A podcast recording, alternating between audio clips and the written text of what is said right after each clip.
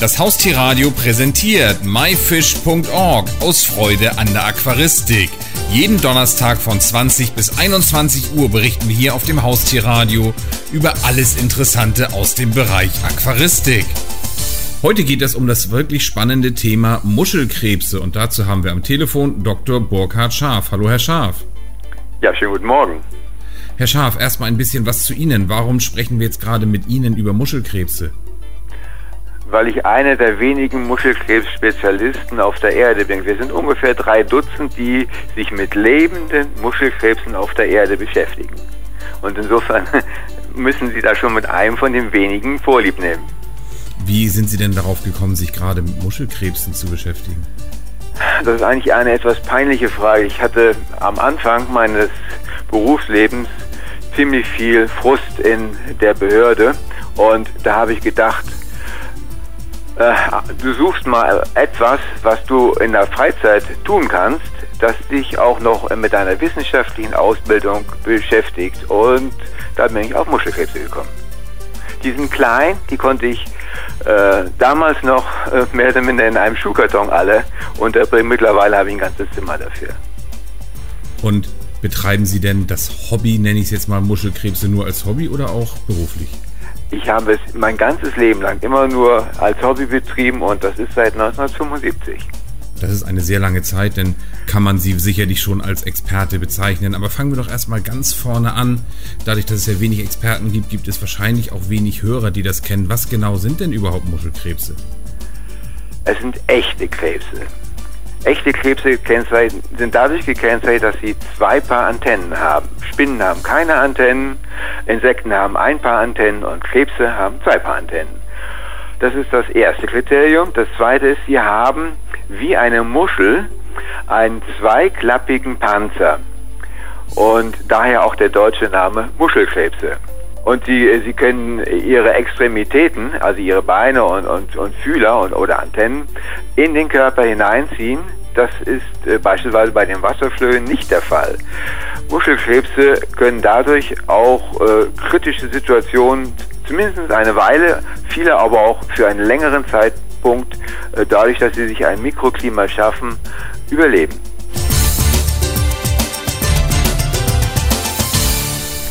Ganz ehrlich, von Muschelkrebsen habe ich gar keine Ahnung. Wie alt werden die denn so im Schnitt?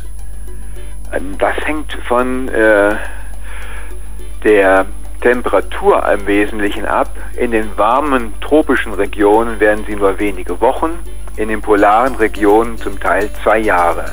Und in unserer Region äh, im Sommer, die, die, die, Arten, die im Sommer vorkommen, äh, paar Wochen und es gibt aber auch welche, die im Ende des Winters ihre Eier legen, dann entwickelt sich äh, der Muschelkrebs, also äh, die einzelnen Larven, bis zum erwachsenen Stadium und das geschieht dann im Herbst, Herbst, Winter wieder. Da legen sie ihre Eier und dann geht der Zyklus wieder äh, vom Neuen los und das ist ein Jahr.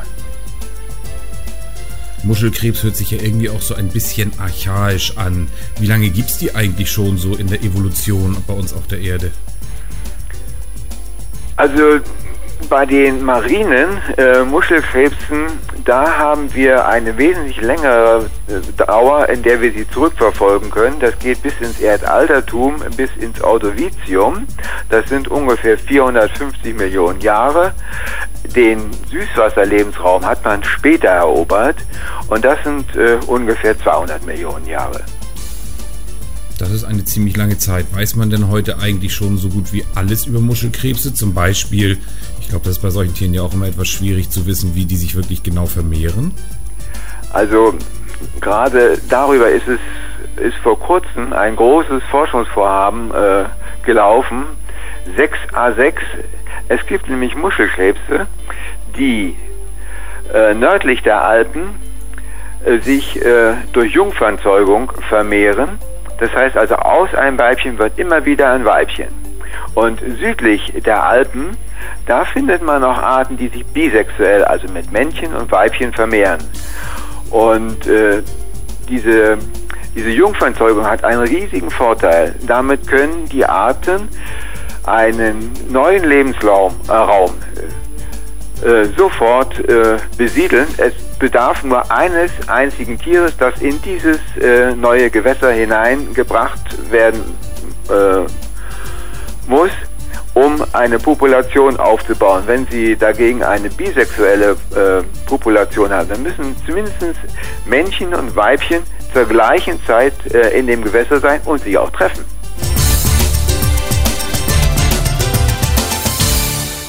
Das gibt es im Tierreich ja auch nicht so häufig, dass sie das ohne einen Geschlechtspartner hinkriegen, oder?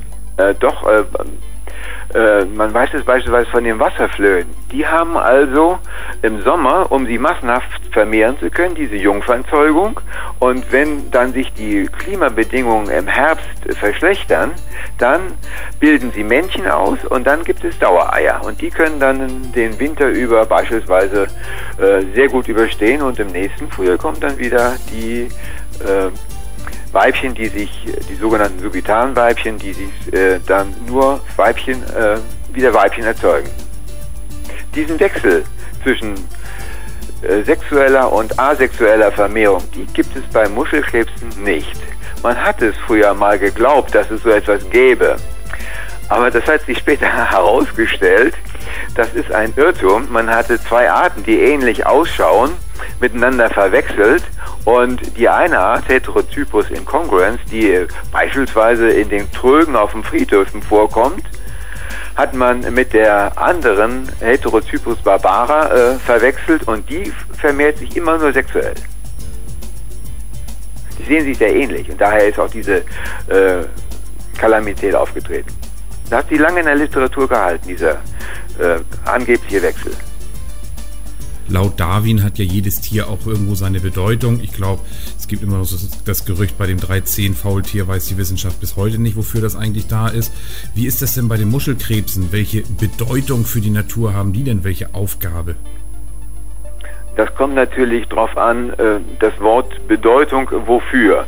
Wenn man es also für die Natur sieht, dann kann man äh, dazu sagen, sie sind äh, ganz entscheidend an der Zerstörung der organischen Substanz äh, im Gewässer äh, beteiligt. Wenn also ein Fisch stirbt oder ein Wasserfloh oder eine Alge stirbt zum Gewässergrund, dann kommen Muschelkrebse und äh, ja, fressen diese energiereiche Nahrung.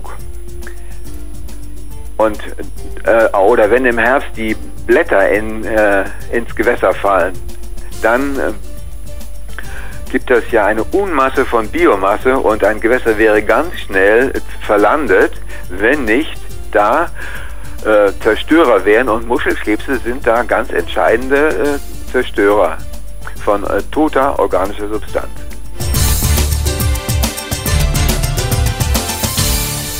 Kann man also ganz platt sagen, es sind Aasfresser.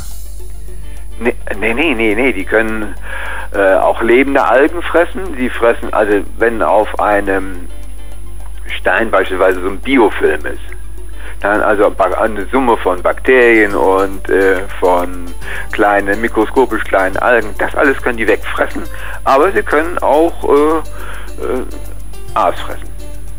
Die sind, äh, es gibt auch welche, die, die saugen an, äh, an Pflanzen, bohren die, die Zellen an und saugen die, die Zellen aus. Wie sieht es denn genau aus? Warum kennen denn so wenig Aquarianer überhaupt die Muschelkrebse? Hat das einen besonderen Grund? Ja, äh, und zwar Muschelkrebse sind in der Regel klein. Und äh, die meisten Menschen haben mit Bewusstsein noch keine Muschelkrebse gesehen. Muschelkrebse äh, haben meistens eine Größe von 1 mm. Jetzt bei unserer Expedition von Vietnam, äh, nach Vietnam, da haben wir Muschelkrebse zwischen 0,4 mm als erwachsene Tiere und 3,5 mm gefunden. Aber die meisten sind, wie gesagt, um 1 mm groß. Hinzu kommt, äh, Muschelkrebse sind sicherlich nicht die bevorzugte Nahrung von, von Fischen, ich habe das einmal gesehen bei einem Freunde, der ging zu seiner Regentonne, nahm so ein Planktonnetz, fischte da kräftig drin rum und dann brachte er eine Handvoll Biomasse mit und tat das in sein Süßwasseraquarium. Und zuerst wurden gefressen die Stechmücken, Larven und Puppen. Dann kamen die Wasserflöhe dran Und nachdem die alle weggefressen waren, dann hat man sich auch den Muschelkrebsen zugewandt. Und da zeigte es sich, dass Muschelkrebse zum Teil äh, wieder ausgespuckt wurden von den Fischen. Vielleicht haben die gedacht, das ist ein Sandkorn. Aber äh, es hat keiner von den Muschelkrebsen überlebt langfristig. Das ist ja auch ein spannendes Thema. Was für Feinde gerade in der Natur haben die Muschelkrebse denn überhaupt? Der allergrößte ist der Mensch. Und zwar, weil er die Lebensräume zerstört. Sei es nun durch Eutrophierung, sei es durch Versauerung der Gewässer, indem er halt eben Abgase in die Luft gibt, die dann das Gewässer versauern. Und äh, das Wichtigste ist halt eben, dass die Lebensräume zerstört werden sei es, dass darüber Häuser gebaut werden. Ich bin einmal nach Genf gefahren, um an der Typlokalität einer Art zu sammeln. Eine Typlokalität ist also die Lokalität, an der das Tier zum ersten Mal beschrieben worden ist. Und ich komme nach Genf und da sagte man mir in dem dortigen Museum, es tut uns leid. Genau über diesen Lebensraum haben wir unser Museums, Museum gestellt. Gibt es denn außer dem bösen Menschen auch in der Natur Feinde? Ja, Fische, äh, Insekten. Denken Sie an viele äh, Insekten von Insektenlarven von Libellen oder von Käfern. Äh, auch kleine, kleine Milben sind äh, ähm, Feinde von Muschelkrebsen. Ich habe es einmal gesehen in Uruguay, wie ein ein, eine Milbe sich gerade an äh, einen Muschelkrebs, und ich hatte davon nur zwei Stück gefangen, heranmachte, um den zu töten. Und auf ihn habe ich gleich beide in Alkohol geworfen und dann hat natürlich die Milbe davon abgelassen, abgelassen den Muschelkrebs weiter zu zerstören. Sie waren ja, hatten Sie ja schon erwähnt, neulich in Vietnam. Haben Sie da auch Muschelkrebse gesammelt oder auch welche vorgefunden? Also ich habe gesammelt und bin sehr froh, dass ich das auch getan habe, denn die Ausbeute war unerwartet reich. Äh, am meisten, die meisten Arten habe ich in Reisfeldern gefunden, aber wir haben auch andere Extrembiotope untersucht. Und zwar ein fast schwarzes Gewässer, ein dunkelbraunes Gewässer in einer weißen Wüste, also ein Gewässer mit sehr vielen Huminstoffen. Und da waren weniger Arten drin. Und dann hatten wir ein Gewässer noch, das dadurch entstanden war, dass Wanderdünen ein Tal abgedämmt hatten.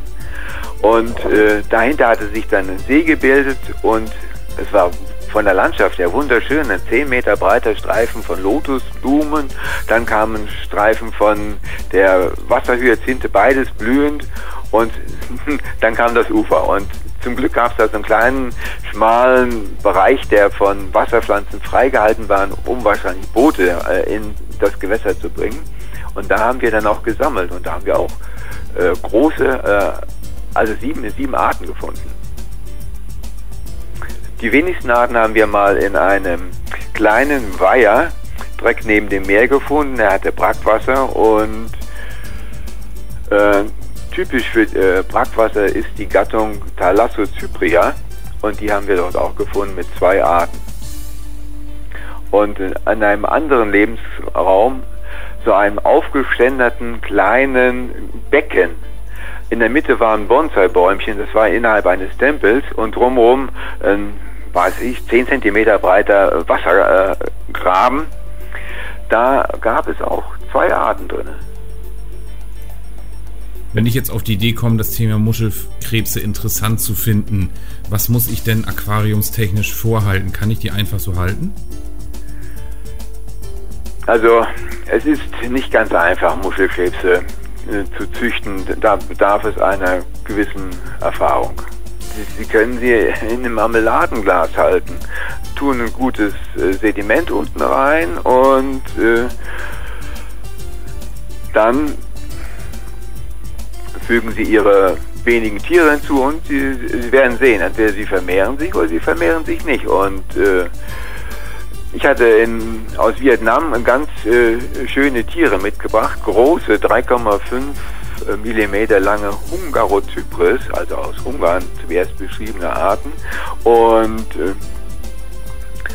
äh, äh, als ich dann, die habe ich lebend aus Vietnam verbotenerweise exportiert und habe sie dann in das Gewässer gesetzt, also in mein kleines Becken gesetzt und musste leider feststellen, ich habe nur Weibchen gehabt und das war eine Art, die sich mit Männchen vermehrt. Also da hat sich leider die Zucht nicht äh, ergeben.